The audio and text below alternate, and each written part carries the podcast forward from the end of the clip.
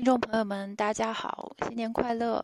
我现在在挪威，现在是半夜的凌晨两点钟，刚刚看完极光回来，所以呢，想给大家录一段新闻的寄语。那么，首先呢，想给大家讲一个北欧的故事。既然已经在挪威了。在各种类别的神话故事中呢，我其实最喜欢北欧神话，因为北欧神话非常的悲壮，每个神背后都有一抹悲剧的色彩，而且都要经历一些很奇怪的劫难，还要牺牲掉一些自己的一些部位，比如说奥丁为了换来智慧，就牺牲掉了自己的右眼。提尔呢，为了锁住巨狼芬里尔而掉了自己的一条胳膊，整个神话的脉络也是一步一步的头也不回的走向高潮，也就是那场大家都听说过的不可避免的悲剧——诸神的黄昏。但是，就像所有的不可避免的悲剧一样，诸神的黄昏也是从第一个错误、第一次妥协开始，一点一点的被推到悬崖边上的。神族们一次又一次地被洛基欺骗，一点一点的妥协，一步错步步错，直到卷入最后的死亡螺旋，牺牲了道义与镇定。而智商堪忧的人类又被洛基引诱，一天一天的堕落。最后，洛基终于偷走了大家最珍贵的希望，也就是纯洁和天真的化身——光明之神巴特尔。于是，整个天空就黑了。古老的预言又一次没能躲过神之劫难。也就是诸神的黄昏如期而至，整个地面开始结冰，凛冬到来，整整持续了三年。三年之后又是三年，直到一切值得爱的事物都消失，人类为生存开始作恶。而本来那些无所不能的神仙们，眼看着末日到来，却毫无准备。神仙们、巨人、妖魔一起陷入混战，奥丁也被巨狼芬里尔活吞。太阳神的大火烧毁了一切，大地成焦土，海洋沸滚，生命之树也化成了灰烬。不管是天界、人间还是冥界的一切，善的和恶的都同归于尽。而宇宙的钟摆也到达了极点，但是到达极点之后呢，它开始向反方向摆动。大火烧尽了一切，但是别忘了，恶也被烧没了，而新的善落脚的大地还在。太阳神还留下了女儿，他继承父职，重新开始工作。第二个太阳出现了，这回他升级了系统，温度更加温和，不会动不动的就烧毁天地了。地面开始泛绿，一男一女两个人类从树林深处钻出来，做了新大地的主人，成了第二代的人族。雷神的儿子、太阳神的女儿，还有其他幸存的二代神们开始上岗，各司其职，前贤尽释。光明与黑暗再一次共存了，这就是我们的人间和宇宙海盗船一般的体验。我们其实都存在于一只在喜和悲这两个极端永远摇摆的钟摆上。当快乐到达极点，悲从中来；悲到达极点，以至于无法承受的时候，天就亮了。所以，只要这只钟摆没有停，就只会全程奔向下一个极端，而不会在终点停留半秒。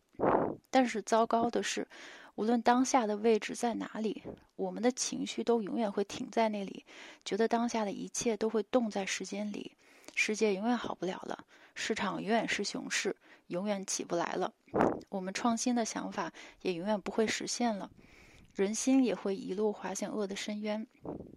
但事实上呢，时间是没办法冻龄的，世界一定会再次变得宁静。事实就在那里，只有权衡，没有完美，永远不会变。只是我们当下认为重要的东西发生了变化而已。所以，我们大家都在这条海盗船上，在海盗船上要睁开眼睛。可能有的时候会恐慌，会尖叫，但是至少能看到自己离下个极端还有多远。好了，这个呢，就是我对大家的新年寄语。希望2023年大家能够摆脱。过去的一切悲伤和阴霾，以及一切的不确定，重新拥抱阳光。嗯，也希望二零二三年文理两开花，可以和大家一起继续的烧脑。谢谢大家的陪伴，新年快乐！各位文理的听友，大家好。二零二二年马上就要过去了，这一年最大的特点好像就是跟我们每个人的关系都特别近。从年初开始，战争。疫情、加息，还有各种 Web 三狗血剧就接连不断，惊悚程度全都是灾难大片级别。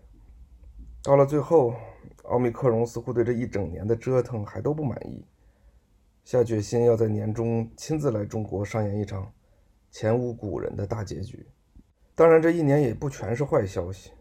除了阿根廷与法国用一场精彩决赛让大家再次感受到足球的魅力之外，年初还发生了一件值得一提的小事儿，就是我和小跑老师开始一起做《文理两开花》这档播客。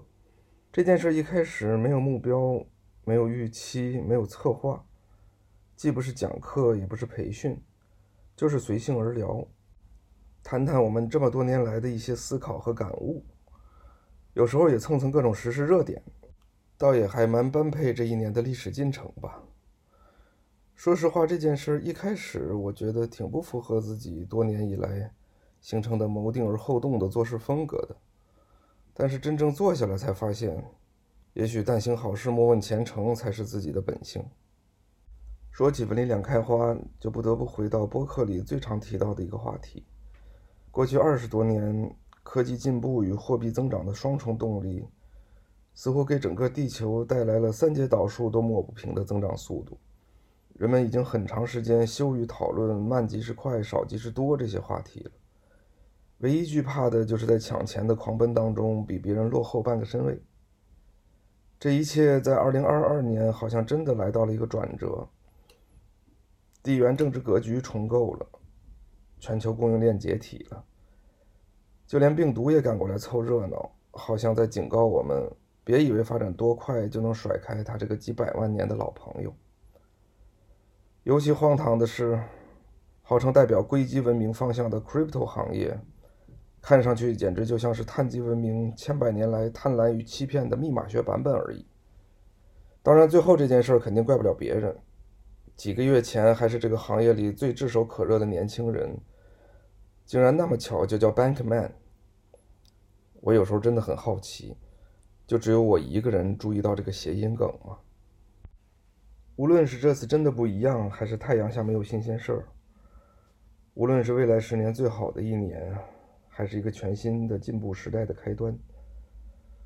总之，也许只有在这个特殊的二零二二年，文理两开花这样的内容才能更多显示出一些价值，就像一个自我实现的预言那样，静静地等待着在新的一年里遇见更多喜欢以第一性视角看待这个世界的人。为此，我想套用乔布斯的句式：只有那些冷静到认为自己需要认清这个世界的人，才能真正认清这个世界。至于我们每个人是否都需要这份冷静，欢迎大家二零二三年一起来文理展开花继续探讨。新年快乐！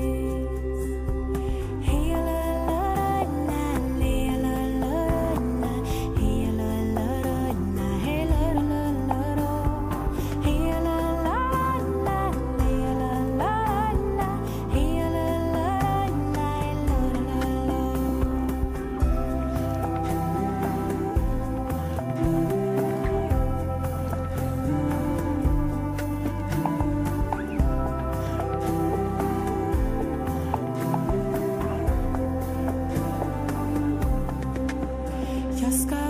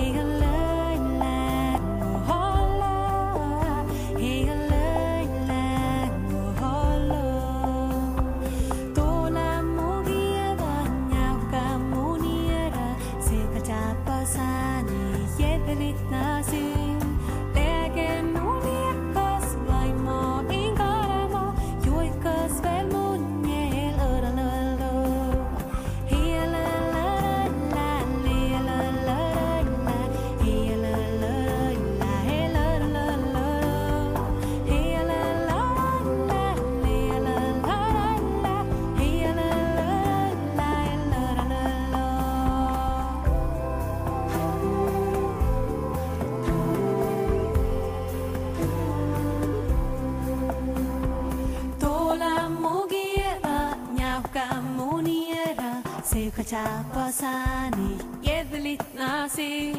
Lägen uljekkas vaimo inkarama, juokkas velma.